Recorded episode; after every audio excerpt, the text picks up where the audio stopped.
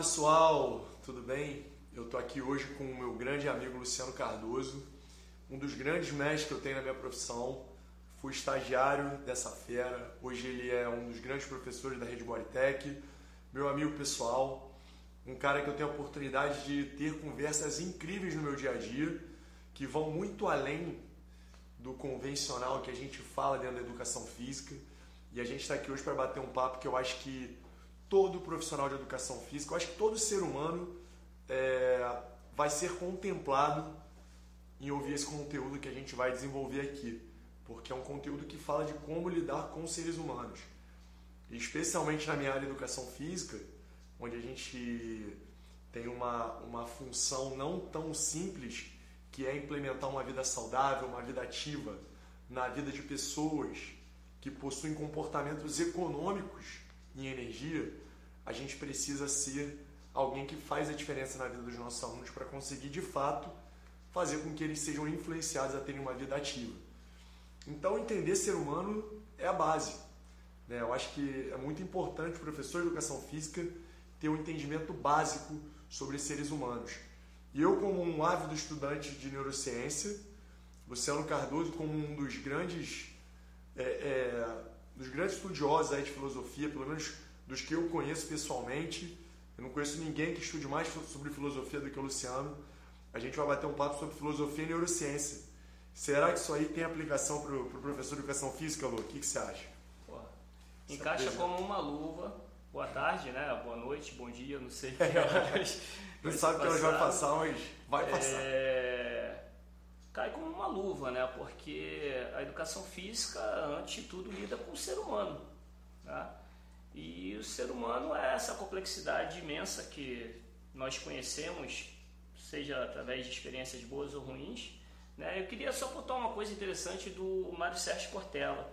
Você falou da educação física, não ser tão simples tal. O pro... Ser simples é até bom, o problema é ser simplório. Né? E a gente tem que trabalhar para que não sejamos simplórios. Né?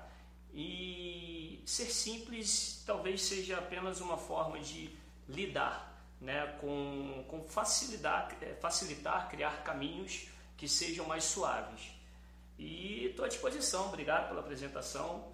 É, é um privilégio estar aqui contigo, ter, enfim, esse convite maravilhoso e vamos lá. Não, você falou sobre ser simplório. É, deixa eu, eu vou fazer um, um, uma visão de como isso que a gente está falando é a base de tudo. Tá? Eu vou dar essa visão para o pessoal que está assistindo, pelo menos por tudo que eu tenho lido. Nós, como professores de educação física, a gente tem qual função? Levar pessoas dentro de uma sociedade a terem uma vida ativa, para que elas possam viver mais e melhor.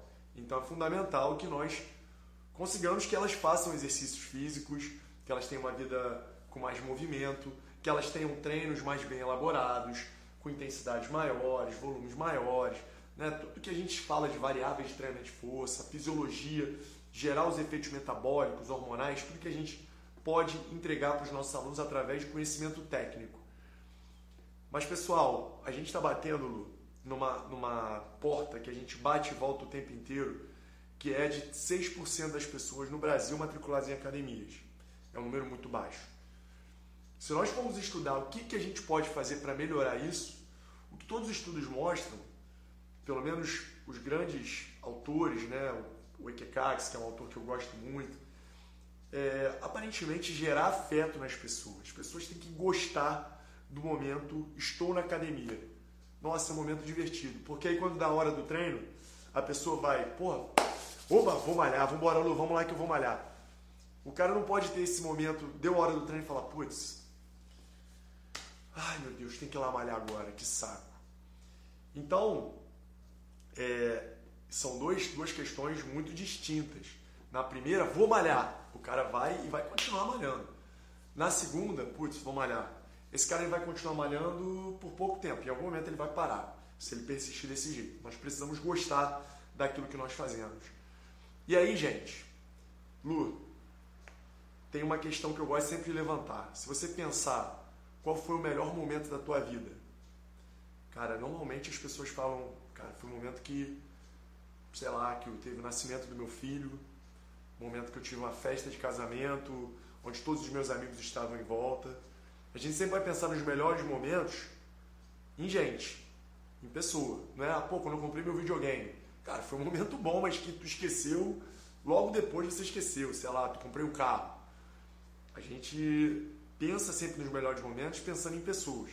Da mesma forma, se você perguntar qual foi o pior momento da tua vida, muito provavelmente quando você vê o luto de perder alguém que você ama muito, enfim.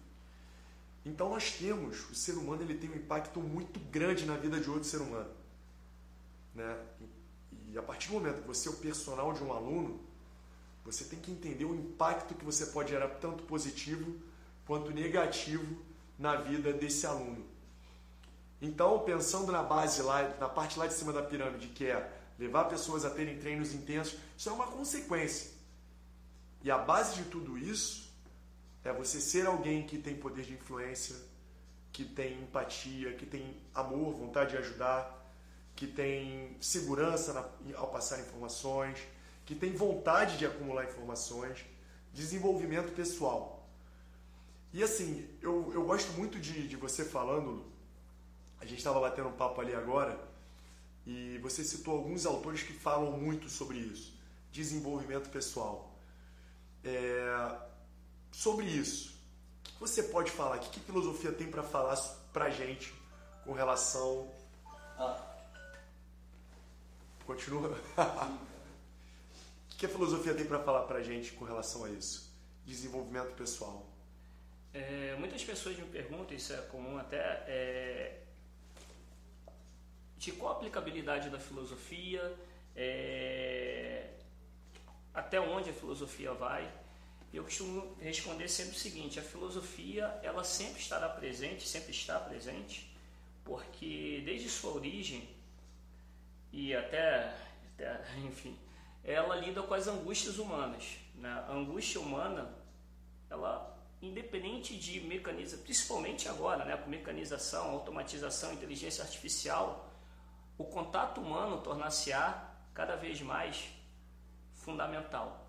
E o homem vai ter tudo computadorizado, o homem vai ter partes, partes mecânicas no corpo, coração artificial talvez, mas ele vai querer continuar sendo feliz, vai querer continuar se relacionando, gerar felicidade, pessoas amadas, vai continuar amando, querendo ser amado. Então, é, o princípio, frases até é, que é utilizada para cursos motivacionais, tudo, né? mas é uma ideia antiquíssima que fala, homem, conhece-se a ti mesmo. Né? Essa é uma ideia atribuída a Sócrates, mas que estava escrito no templo de Delfos, né? em homenagem ao deus Apolo. Então, antes de tudo, temos que nos conhecer, praticar um autoconhecimento, que é uma tarefa dificílima, né? é uma tarefa de bastante profundidade, reflexão, de encontro com uma parte que sua que é obscura, que não é boa, e que vai fazer a gente sempre evoluir. É, é interessante você ter falado da, da questão do, de 6% em academia, 6%, né? um pouco mais talvez fazendo exercício, né? tirando aqueles que não estão em academia, porque na Grécia Antiga o, o bom cidadão era formado através de retórica, ciências naturais, estudo de filosofia e exercício físico. Né? O exercício físico, a educação grega antiga, chamada paideia, ela era fundamentada em alguns alicerces que um deles era o exercício físico.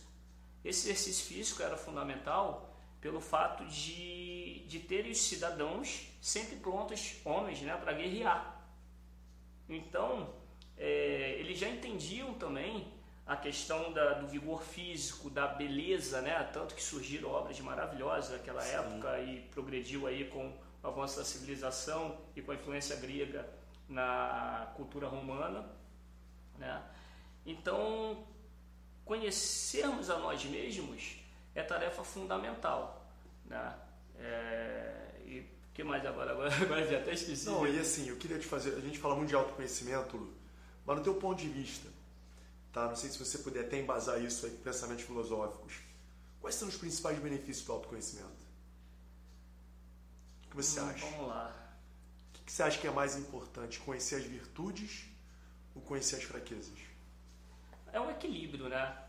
é, tem uma obra magnífica de Aristóteles chamada Ética Nicômaco, em que ele, ele desenvolve ali a ideia do do é que o budismo chama do caminho do meio e é por Aristóteles como a justa medida, né? Porque nós, todos nós temos vícios, isso é característico da, da, da, da alma humana. Né? Porém, é, a gente tem que ter equilíbrio. Vou dar como exemplo que ele cita ali é, a coragem, a falta de coragem, a covardia, o excesso, a ousadia. Nenhum dos dois, das duas pontas, é o ideal. Ideal é você tá na justa medida, tá no meio termo. Então, quando você conhece é, os seus pontos fracos, seus pontos fortes, eu acho que você tem, eu acredito que você tenha uma forma melhor de controlar isso daí e de nessa balança equilibrar. Né? Isso é parte fundamental de, uma, de um equilíbrio mental até. Né? Por isso muita gente faz terapia, inclusive. Porque a terapia, muitas vezes, o processo terapêutico está relacionado, inclusive, à provocação, que é uma, uma proposta filosófica. Provocar, provocação, é o fazer você se autodescobrir. Né? É, Sócrates utilizava a maêutica, né? isso muito, muito clássico e muito claro no diálogo com, é, na, é descrito na República de Platão. Ele, através de perguntas, ele vai te atiçando, atiçando até você atingir o conhecimento. Então, através da vivência, através das experimentações, sejam elas é, práticas de vida mesmo, sem nenhum planejamento, ou sejam elas estudadas, sejam elas é, refletidas, vão fazer com que você tenha uma, uma percepção melhor do seu eu e uma direção melhor da sua vida. Não, isso que você está falando, Lu, é fenomenal, sabe? Acho que a filosofia ela tem uma, uma um, um viés aí de querer mostrar para o ser humano é, tudo isso com relação ao autoconhecimento, a virtudes, a, a fraquezas. Eu me dedico muito a estudar as neurociências também pensando nisso, sabe? E eu, por exemplo, Luciano, eu vou falar que eu, assim, um caso prático meu. Eu fui uma pessoa que me desenvolvi com muito medo de errar, sabe? Eu me lembro que na minha época de colégio, tá? Eu eu sofria muito bullying, né? Vocês podem reparar que eu tenho a cabeça meio grande e tal. e eu não gostava de ser chamado de cabeçudo. Mas me chamavam de cabeça de abajur, de tudo. Hoje em dia eu nem ligo mais. Mas eu me lembro que na minha época de colégio tinha muito isso. As pessoas me chamavam muito, pô, cabeção, cabeça de abajur. E aí, cara, o que, que acontecia? Colégio, eu tinha que ir lá na frente apresentar um trabalho. Tá? Isso com 12 anos, sei lá, 11, 12 anos de idade. Menos, talvez. Se eu fizesse alguma coisa errada e a professora me corrigisse lá na frente, o que, que ia acontecer? Ah, pô, eu ia sair como derrotado e ser zoado como cabeça de abajur. Ah, seu cabeça de abajur, cabeçudo, blá blá blá blá blá. Então, isso aconteceu uma vez, me gerou um trauma, isso foi marcante na minha vida. Pô, só para você ter uma ideia, eu tô com 35 anos. Eu não lembro de coisas que aconteceram no mês passado na minha vida. Mas numa coisa que aconteceu no ano de 1993, eu me lembro. Entendeu? Me lembro perfeitamente como se fosse ontem. Por quê? Porque foi algo que gerou um impacto emocional muito grande e me fez crescer com uma crença, cara. Por quê? A crença que eu desenvolvi foi eu não posso errar. Se eu errar, eu sou um fracassado. E desde então, eu vim me desenvolvendo como ser humano, adolescente, até chegar no início, a Bodytech me, me, me moldou muito nisso. Me moldou muito nisso. Eu sempre tive muito medo de errar, pois quando eu errava eu ia me sentir um fracassado.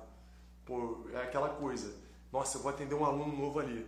Cara, se eu não atender bem feito, não atender bem, eu vou ser um fracassado. E aqui que acaba acontecendo? Você acaba ficando com medo até de atender, porque você tem medo de vivenciar a sensação negativa de ser um fracassado, de se sentir um fracassado uma crença. Eu desenvolvi uma crença. E nós, ao longo da nossa vida, vamos desenvolvendo essas crenças. Crença que você não é merecedor de amor, crença que você não é bom o suficiente. Tudo em função de ou repetições de acontecimentos na sua vida precoce, né, na tua idade de adolescente, sei lá, pré-adolescente, criança, ou de algum trauma né, que teve um forte impacto emocional. E aí, Lu, eu, gosto, eu, quis estudar. Eu falei, cara, isso me atrapalha para atender os meus alunos, isso me atrapalha nos meus relacionamentos, isso me atrapalha para eu me desafiar, por exemplo, para estar de frente de uma câmera agora, sabe? Porque antigamente eu pensava, nossa, não, cara, se eu falhar, e eu já entrava nervoso. Porque, cara, tirava aquele, aquela responsabilidade de ter que acertar, ter que ser perfeito, não posso cometer nenhum erro, eu tenho que ter uma postura boa, eu tenho que olhar o tempo inteiro para a câmera. Enfim, você começa a se municiar de mínimos detalhes que vão prejudicando o desempenho. Então eu quis entender isso, sabe?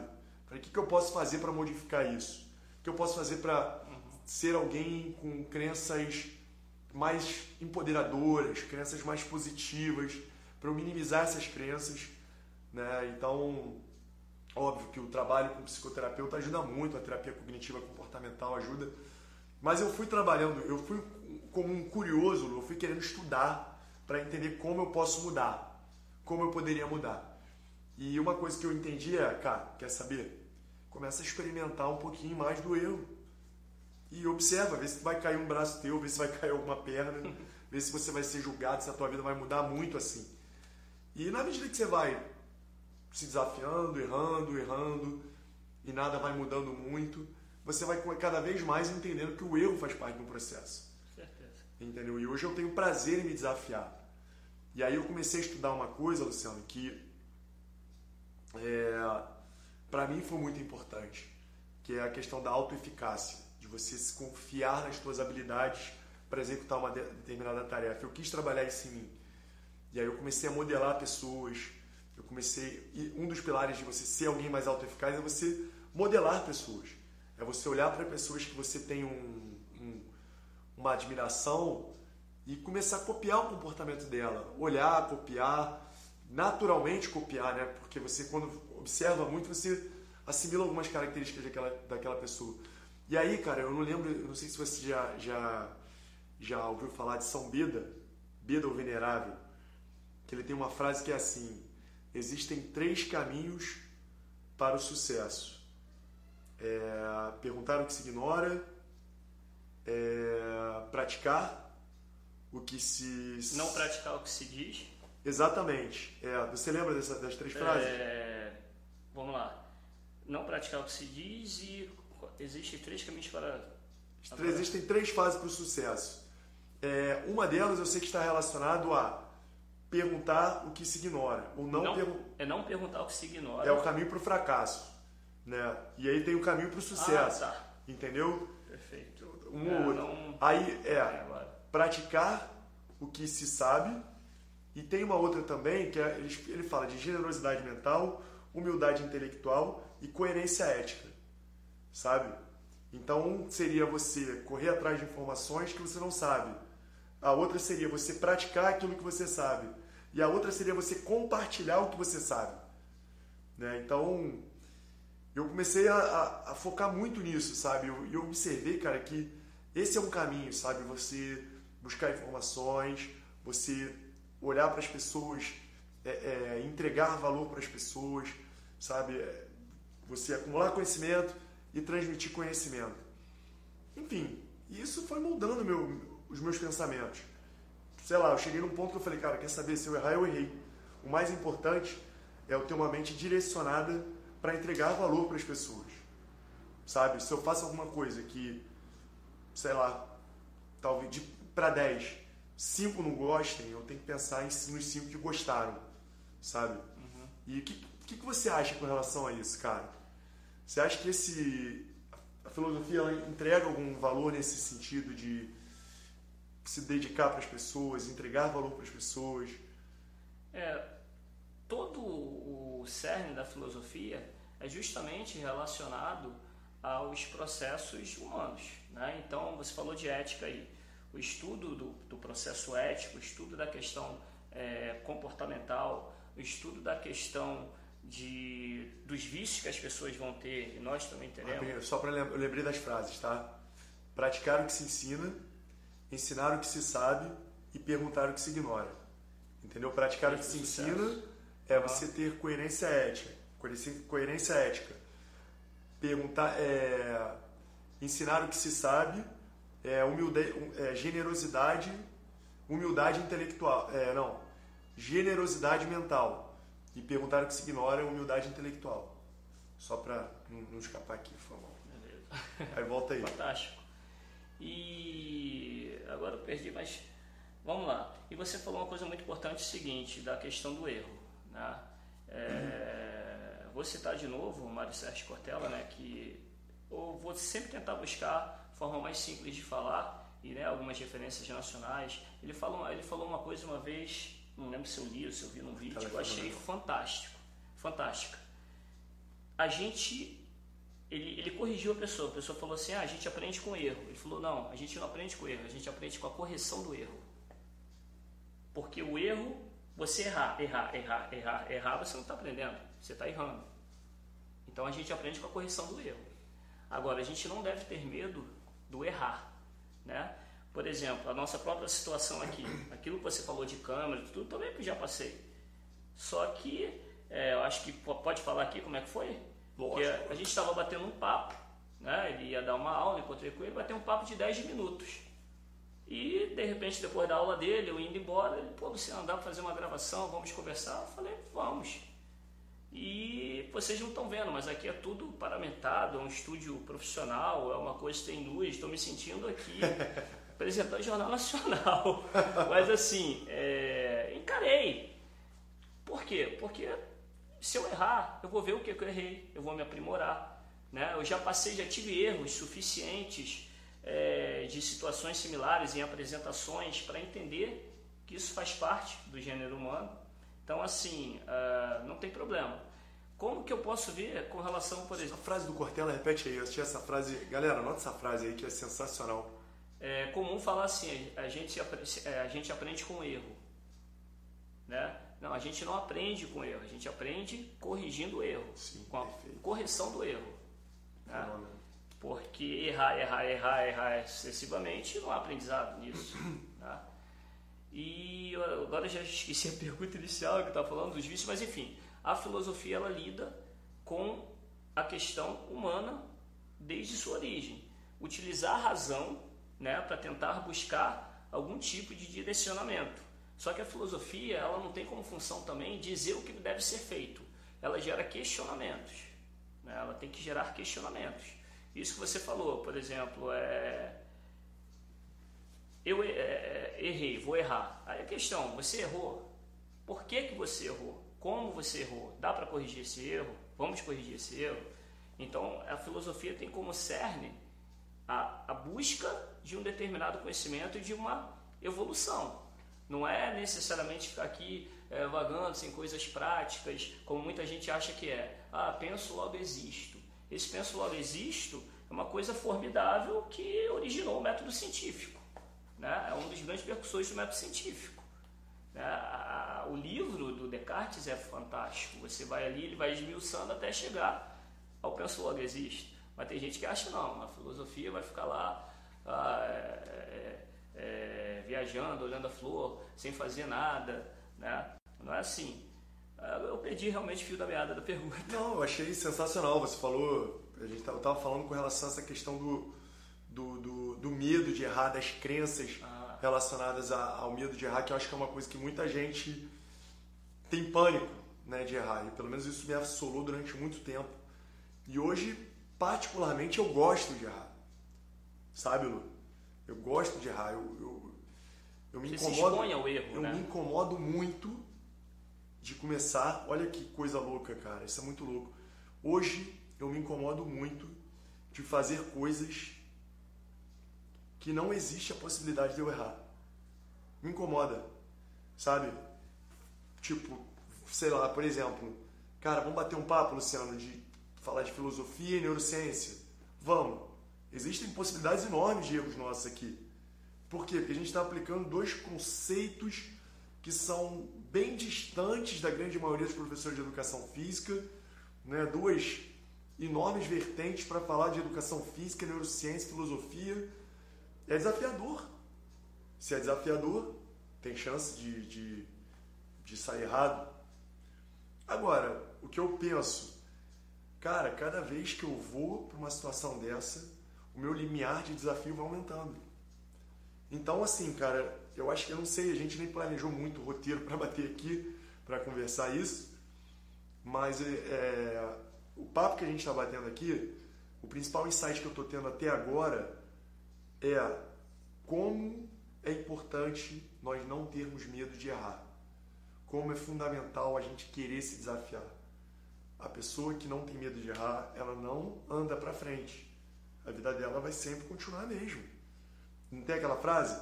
Se você fizer sempre as mesmas coisas, você vai sempre ter os mesmos resultados. Agora, se você quer realmente ter resultados melhores na tua vida, e aí eu não estou falando só de resultado financeiro, trabalho, isso é uma, é uma das coisas, eu digo até em relacionamentos.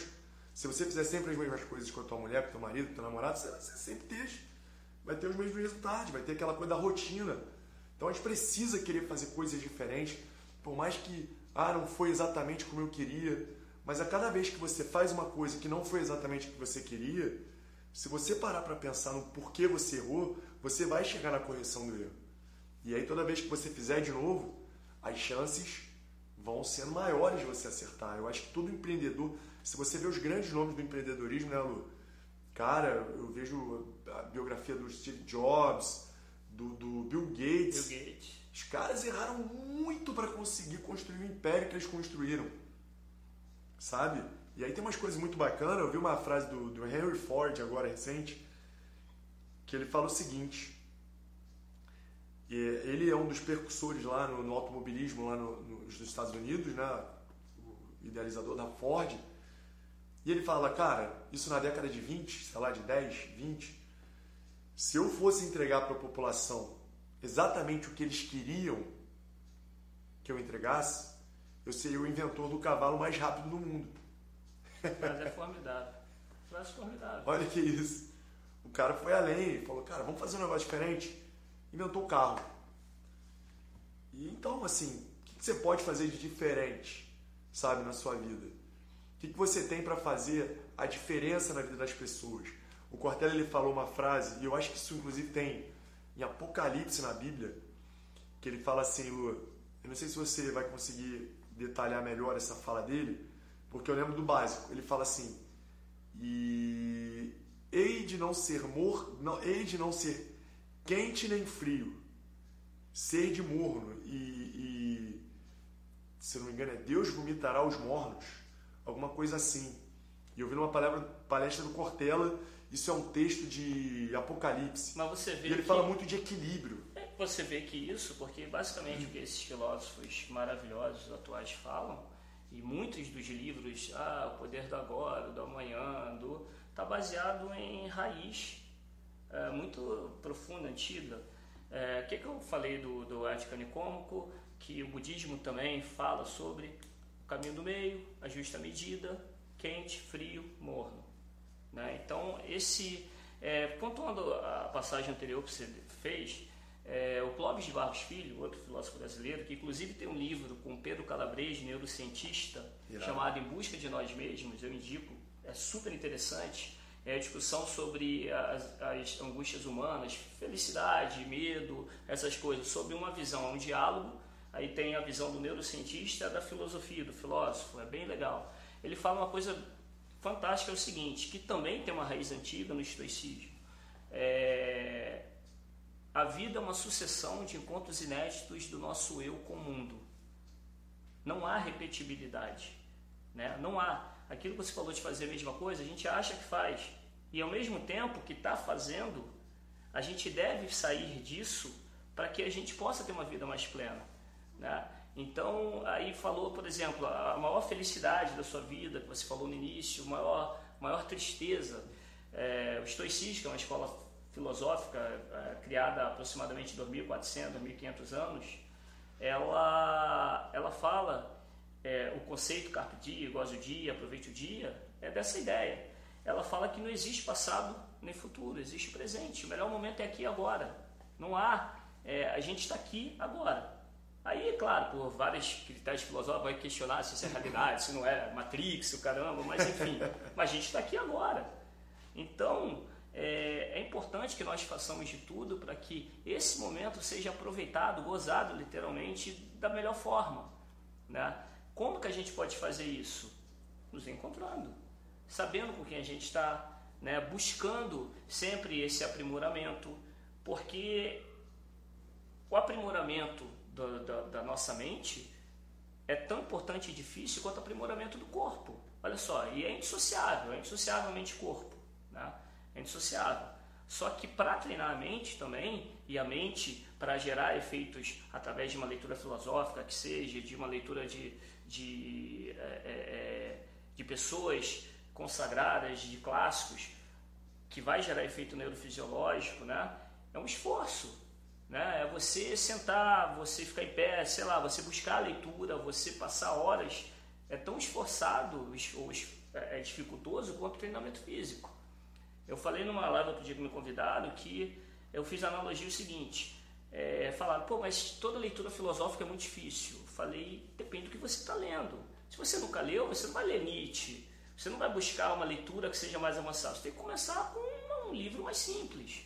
Assim como quem treina, quem não treina, não vai começar fazendo supino com 30 de cada lado, 50 de cada lado. Vai começar devagar, vai se aprimorando. Porque esse aprimoramento, ele torna-se necessário, assim como também no, no, nos princípios, nas ideias de é, se autoconhecer e principalmente de é, saber até que ponto determinadas situações vai até o que que determinadas situações vai gerar em você, né? Eu tô lendo um dos livros que eu estou lendo é chamado A Força Boa do Lado Obscuro. Não lembro os autores, são dois psicólogos americanos, se não me engano, em que eles expõem ali a ideia de da parte positiva de alguns de alguns sentimentos que são tidos como ruins. Por é. exemplo, é, ansiedade. Ele fala, por exemplo, eles sempre com muitos estudos referenciados ali de revistas é, científicas importantes da área de psicologia em que determinados tipos de, de sentimentos, sensações tidas como negativas são extremamente preciosas para determinadas tarefas. Uma pessoa ansiosa, por exemplo, ela tende a ter, claro, ansiedade traz diversos problemas, quando não controlada, tudo. É saber utilizar essa ferramenta, né? isso é fundamental. Ela faz com que pessoas que têm, de repente, a necessidade de uma prática laboral, que precisa de atenção, que qualquer erro pode ser fatal, Aquela pessoa ansiosa, ela tende a ser o quê? Tá prestando atenção em tudo, ela achar que já vai dar tudo errado, então ela tende a se precaver mais. Aí ele vai citando diversos estudos, mostrando como foi feito o modelo científico para que ele chegasse à conclusão, e é fantástico, entendeu? É... Isso é fundamental. Não, eu acho que o que você está falando tem total sentido, tá? E aí eu vou até dar uma visão neurofisiológica aí da, da coisa, porque a ansiedade é, é, sem dúvida nenhuma, ela é boa. Por exemplo, agora, a gente sentou diante de uma câmera, sei lá quantas mil pessoas vão ver isso depois. E entra um grau de ansiedade. É tudo isso, eu fiquei mais ansioso ainda. É, pô, sei lá, eu tô com, sei lá, sei, não sei agora, não lembro. Mas tem bastante seguidor ali, a galera fica de olho, a galera tá acompanhando. E quando você senta aqui, você gera, você já entra com a produção dos, dos, do sistema nervoso simpático ali produzindo adrenalina, noradrenalina, o teu cortisol já sobe. A questão é, o que essa ansiedade vai fazer contigo?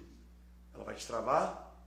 Você vai, né, ou vai te fazer ficar num estado de alerta?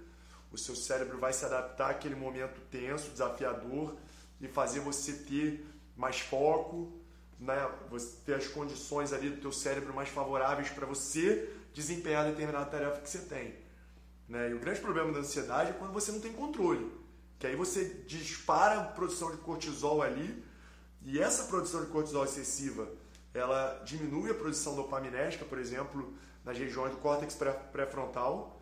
Né? E, por exemplo, o córtex pré-frontal dorso lateral, uma coisa que a gente fala muito de bíceps, mas a gente tem que estudar córtex pré-frontal também.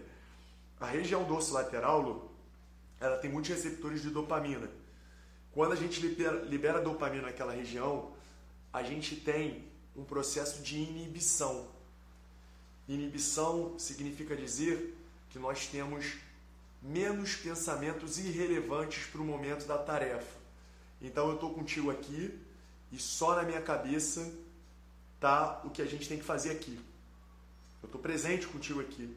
Tudo que você falar para mim, eu vou raciocinar em cima do que você está falando. Eu não vou ficar pensando, putz, está chovendo, cara, caramba, como é que eu vou fazer? Guarda-chuva, meu Deus, como é que eu vou embora para casa depois? É o aqui e agora, É o aqui e agora.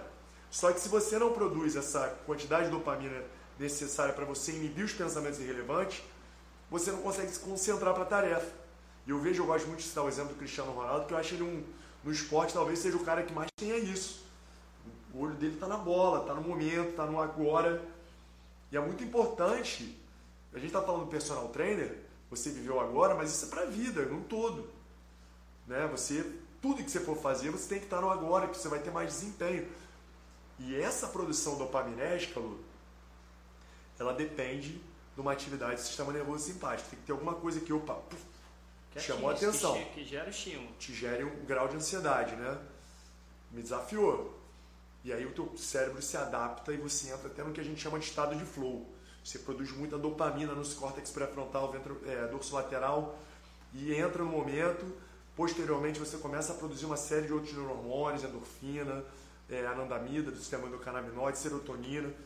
Você fica com a memória operacional, né, que é uma outra função do cérebro muito importante. Né? A gente hoje eu estou com 35 anos. Quantas coisas eu já vivi na minha vida? Eu tenho muita informação contida na minha memória, mas para esse momento aqui, não adianta eu pensar no que eu vivi em 1997, em 2007, em 2000, semana passada. Eu tenho que pensar no que está dentro do contexto. Eu tenho que acessar na minha memória os componentes fundamentais para eu passar a informação, para nós passarmos a informação que a gente quer passar. Então, ali nesse momento, você aprimora sua memória, você aprimora seu foco, sua flexibilidade cognitiva. Né? Você está aqui, a gente está aqui fazendo a coisa, faltou luz. E agora? Estrava? Não, cara, agora está sem luz, a gente tem que continuar lidar com o inesperado, com as coisas inesperadas. Tudo em prol do momento presente, ser, a tarefa ser executada de uma forma excelente. Então, assim, cara, eu acho muito legal esse papo que a gente está batendo aqui, porque a gente falou de algumas coisas que aprender a lidar com o erro, a gente tem que aprender a lidar com o erro, a gente precisa saber que. Cara, repete a frase de novo, aquela frase é fenomenal. Eu acho que foi o maior aprendizado que eu tive hoje, Do- talvez na semana. Do É, Matheus Portela. sim, É, não se aprende errando, com erro. Aprende-se com a correção do erro. Simplesmente errar, errar, errar, errar não é um aprendizado. então né? vale a pena o cara errar e depois fazer uma meditação em cima do porquê aconteceu. Sim, há uma imprescindibilidade de uma reflexão né, em cima do erro para minimizá-lo ou torná-lo ausente.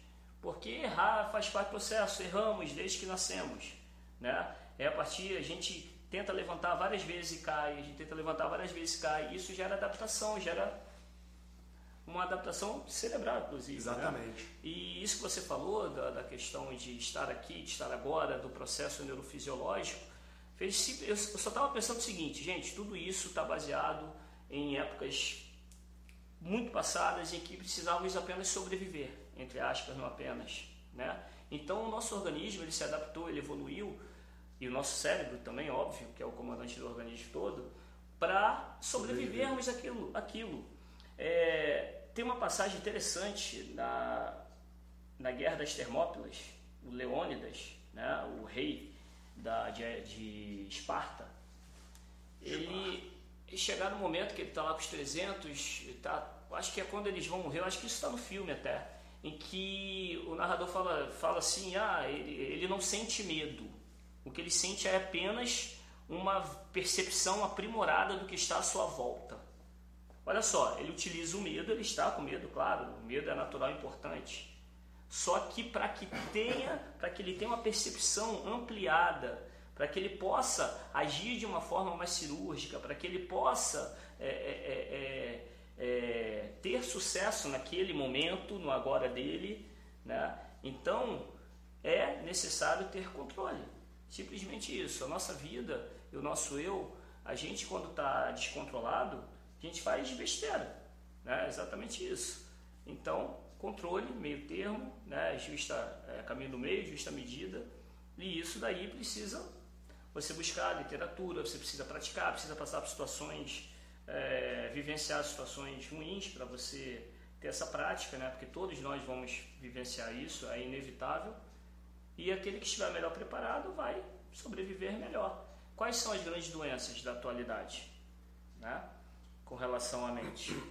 Ansiedade e depressão, né? Ansiedade e depressão também, né? Então, assim, é, claro, na, que, na questão principal, principalmente da depressão, me corrija se eu estiver errado, tem fatores neuroquímicos aí, né? Vários outros fatores que não são necessariamente ah, simplesmente fazer terapia, meditar, enfim, fazer isso. Mas em muitos outros casos, os processos podem vir ser é, amenizados com, com uma prática de, de, de, uma reflexão, de raciocínio, de, de autoconhecimento. A depressão está muito relacionada com aumento de processos inflamatórios né? e redução de serotonina, é, que é um, um dos principais neuro, neurotransmissores relacionados à parte de adaptação à mudança, à neuroplasticidade no cérebro. E a questão, o que derruba a serotonina no nosso cérebro é muito quando a gente tem a percepção de não sermos respeitados, sabe? A serotonina, você falou do, de nós sermos seres adaptados à sobrevivência. E nós temos felicidade com as coisas que nos promovem uma sensação de sobrevivência, de dar continuidade nos nossos genes, por exemplo. E na era paleolítica ali, de caçadores e coletores, o cara que ia é, caçar alimentos e voltava com alimentos para a tribo, ele era aquele cara que as pessoas olhavam e respeitavam. Tá? Então, nesse momento, esse cara ganha uma vantagem evolutiva. Ele tem maiores chances de passar os genes dele adiante. Então, é um comportamento que ele vai querer repetir, essa sensação de ser respeitado. E os estudos mostram, o estudo de Watanabe com colaboradores, ele mostra que quando o ser humano se sente respeitado, ele libera serotonina no córtex pré-frontal ventromedial, que é uma região relacionada à dominância social, a você se sentir respeitado pelas pessoas. E o grande problema, Lu, é que às vezes você está sendo respeitado por todo mundo aqui. Você está sentado aqui, ela está me olhando, ele está me olhando, você está me olhando. O ambiente está aqui normal. Mas na cabeça do cara, ele tem crenças de que, nossa, se estão me olhando é porque eu estou com alguma coisa errada. Às vezes o problema não está no ambiente, está aqui, nas crenças dele. E essa percepção de não estou sendo respeitado, que ele mesmo promove por causa das crenças dele, começam a gerar um, uma redução na produção de serotonina, um aumento na produção ali de glicocorticoides. E quando você produz glicocorticoides durante muito tempo, de forma é, elevada, você tem um feedback negativo de reduzir os receptores de glicocorticoides. E aí você começa a ter respostas de estresse desproporcionais. Porque quando você diminui a quantidade de receptores, você também diminui a produção. A gente vê que pessoas ansiosas, pessoas deprimidas, elas têm, têm uma baixa produção de cortisol. Tá? Não é a gente pessoa, ah, tem alto cortisol. Não, tem baixa produção de cortisol e poucos receptores. E quando você libera uma pequena quantidade de cortisol, esses receptores são todos preenchidos e o cara já tem uma resposta desproporcional de estresse. Então ele vai de 0 a 200 na resposta ao estresse, ou de desespero, de medo, de ou então de raiva, de ódio, sabe? Então, por isso que a gente está falando aqui como é importante nós confrontarmos essas crenças que nós temos. Eu acho que estudar filosofia, né? Eu, a gente estava batendo papo, né, Lu? A neurociência ela mostra os componentes químicos do cérebro. E eu vou e até a filosofia, sobre isso agora. É, eu acho que para finalizar vale muito você pontuar sobre isso. Porque o que acontece? Você, tudo que você falou, neurofisiologicamente, é, bioquimicamente, foi de reação ao pensamento. Né? Reação ao pensamento dele. Ah, será que estão olhando para mim? Será que eu não tenho respeito? Será que me respeita? E tudo isso, mais uma vez, a questão do autoconhecimento, e faz eu lembrar de uma. De falar de novo da prática do estoicismo. O estoicismo, que tem como principais, foi, foi uma escola, como eu não lembro se eu falei, criada por Zenão de Sítio, né, aproximadamente 2.400, 500 anos, e que tem como principais representantes Epicteto, Marco Aurélio, imperador, e Sêneca. existe uma ideia do estoicismo chamada dicotomia do controle. Inclusive, o estoicismo é a, a geradora, a raiz da terapia cognitivo comportamental, né, do TCC. Existe uma ideia do estoicismo fantástica para uma vida mais plena, que está relacionada à dicotomia, é chamada dicotomia do controle. Né? Existem coisas que estão sob nosso, é, coisas externas que não estão sob nosso controle, controle e coisas internas que estão sob nosso controle, que está relacionado ao pensamento. Né? Tudo aquilo que é externo a mim, por exemplo, o que é, uma pessoa que está assistindo isso aqui está pensando, ou o que ela está fazendo, de repente dando um Google lá, vendo que eu errei a data, ah, não, não é 2.400 anos, é 2.350 anos passados. Se eu ficar, isso não tem controle, ela pode fazer. Se eu começar a me importar com o que eu não tenho controle, isso pode ser uma mina para mim. Então tem que controlar o que, que eu vou pensar, como que eu vou reagir, se realmente existir essa pessoa, e existe, né? Que quando ela chegar e falar assim, poxa, você errou. Então essa, essa plenitude, né? essa prática de algo que eles chamam de apateia, de apatos, de ausência de a, né? de ausência de patologia com relação a esse pensamento, a esses pensamentos ruins, né? esse descontrole, isso daí é, é fundamental. Eu ter o controle da minha reação. Eu não tenho como controlar, como você falou aqui, falta luz agora. Agora, eu posso me irritar, eu posso entender que faz parte da vida. Você não consegue controlar o fato, mas consegue controlar a tua reação ao a fato. A minha reação ao fato. Perfeito. Então, tem que me preocupar com aquilo que está sob meu controle. Então, quando a gente percebe que algo surgiu de errado, tudo, através de algo que eu descontrolei, que eu tenho controle e te controlei, aí é um fator de reflexão mais profundo e de necessidade de mudança. Agora, está chovendo, eu não tenho controle sobre isso. Eu não posso me irritar, né? isso é chamado de apaté, em, é, imperturbabilidade estoica. Né? É, ter uma vida, isso ajuda no processo de bem-estar, de felicidade, que é um tema muito profundo, né? e você até citou no início, tem um filósofo francês fantástico, Luc Ferry, ele fala da antonímia da felicidade, que é o seguinte, em geral aquilo que nos gera mais felicidade é o que também, na ausência, gera mais infelicidade. Né? Por exemplo, eu sou muito feliz porque eu tenho minha mãe, só que quando ela morrer, ela vai morrer, todos nós vamos, e espero que seja antes de mim, porque é a lei natural das coisas, eu vou sofrer, Porém, dentro do pensamento histórico também, isso é uma coisa natural, a morte, ou, enfim. Aí eu não vou entrar nesses detalhes, mas a compreensão da morte. Os gregos tinham três grandes alicerces para a felicidade. É a ausência do medo. A ausência do medo está relacionada a quê? Não é que você vai ser o super poderoso, nada. É que muitos dos nossos medos, inclusive pensando na questão é, psicológica, eles são infundados. Tem pessoas que têm medo de rato e nunca viram um rato. E o rato, se vier aqui, vai fugir. É uma questão até filogenética, né, Lu? Porque pois é. lá no, na antiguidade, Sim. na época paleolítica, é, insetos, baratos, era questão que, que, que as mães tinham pânico por terem contato com, com filhos, né? Podia causar alguma doença. E filogeneticamente a gente trouxe isso isso para os dias atuais. Assim. Pois é. Mas os três alicerces, a ausência do medo, é, o viver o agora, porque a maioria das coisas que faz com que nós so, so, possamos sofrer, com que nós, é, voltando, a maioria das coisas que faz com que tenhamos sofrimento, está relacionado a passado ou futuro. A gente está aqui agora na boa, só que eu posso estar sofrendo porque antes de sair de casa eu briguei com minha mulher. Eu posso sofrer porque, poxa, eu sei lá, não tenho dinheiro para comprar o carro que eu queria. Então, viveu agora. O melhor momento é aqui agora. E o terceiro é a compreensão da morte. Né? É, ele fala até, o Luke Ferri de forma maravilhosa, que nós somos, isso baseado no pensamento grego antigo, nós somos fragmentos de eternidade. Né? Que, então, a compreensão, todos vamos morrer, aí cada um com sua crença, tem aqueles que acreditam em céu, inferno, tem aqueles que acreditam que vai existir uma transmutação, né? que simplesmente vai ser desintegrado, vamos virar partículas tal. Então essas coisas fazem com que nós tenhamos um equilíbrio, um meio termo, né? e que possamos ser mais plenos na nossa vida. Perfeito, Lu. Gente, só tenho que te agradecer aí Pô. por esse momento precioso aí de bater esse papo contigo. Eu acho que esse aí é um caminho, você pensar sobre as questões aqui que a gente falou, sobre felicidade, sobre viver o presente, sobre você não ter medo de errar.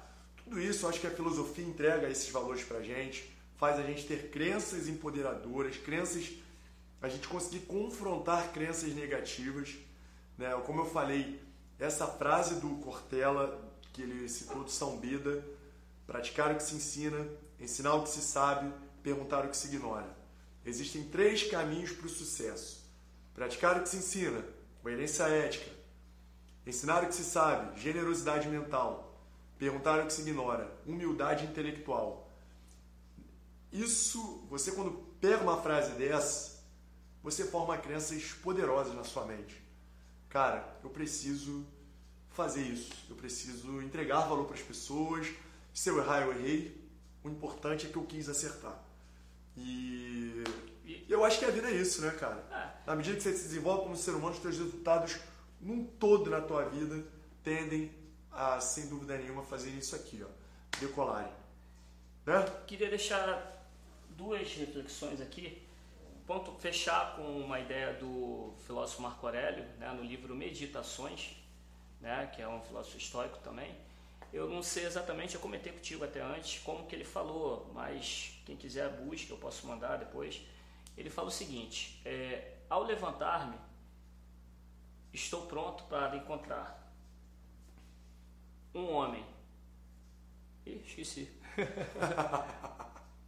um homem mau, um homem mal agradecido, um homem arrogante, um homem ele vai falando diversos vícios, diversas características negativas das pessoas, porque no nosso dia a gente vai encontrar. Então a gente já tem que estar preparado para isso. Aqui a gente vai encontrar uma pessoa que não vai dar bom dia, uma pessoa que não vai responder o bom dia, né? E as outras duas ideias são as seguintes, relacionado, estão relacionadas à felicidade, que é também do filósofo Clóvis de Barros Filho. São as duas maiores, não, uma ideia de felicidade e outra de vida. Para mim são as melhores definições. Ele fala que a felicidade é a pretensão ilusória de converter em eternidade um momento de alegria. Felicidade é a pretensão ilusória de converter em eternidade momentos de alegria. A gente tem momentos de alegria. Esse momento aqui agora é um momento que me alegra bastante. Né? Agora, eu não posso querer convertê-lo é, numa eternidade. Isso não existe. Então, tem pessoas que buscam uma felicidade, uma plenitude em tudo, ah, é, achando que isso é o tempo todo. Não, a gente sabe que vai acontecer, que vão acontecer momentos ruins e a gente tem que estar pronto para isso. E outro é o seguinte, a vida, a gente tem que entender que a vida, ela não é também uma, um jardim, né? E uma definição de vida que ele dá é que a vida talvez seja dor e sofrimento. Afinal, ele, afinal, eu não me lembro de sofrer nascer e a nítida impressão que não sofrerei após morrer. Então, a gente já sabendo que talvez seja dor e sofrimento, vamos aproveitar os momentos de alegria que são os mais formidáveis. Perfeito. É isso, gente. Só agradecer a vocês aí. Grande abraço. Lua, tamo junto Obrigado. sempre. Obrigado, Obrigado gente. Tchau, tchau.